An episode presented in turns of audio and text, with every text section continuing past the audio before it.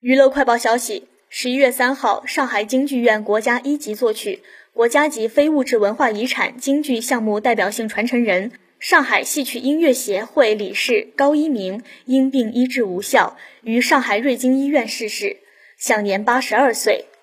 高一鸣自幼酷爱京剧，十七岁起棒角登台操琴演出，拜著名琴师黎秋菊为师。他博采众长，其中最受益的是跟随王瑞之先生学习余派唱腔达十年之久。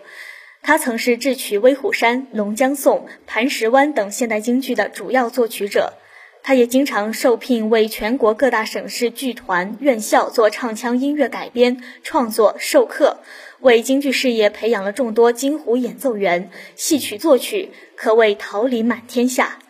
中国戏曲学院院长尹晓东。著名京剧作曲家朱绍玉都纷纷缅怀先生的离世。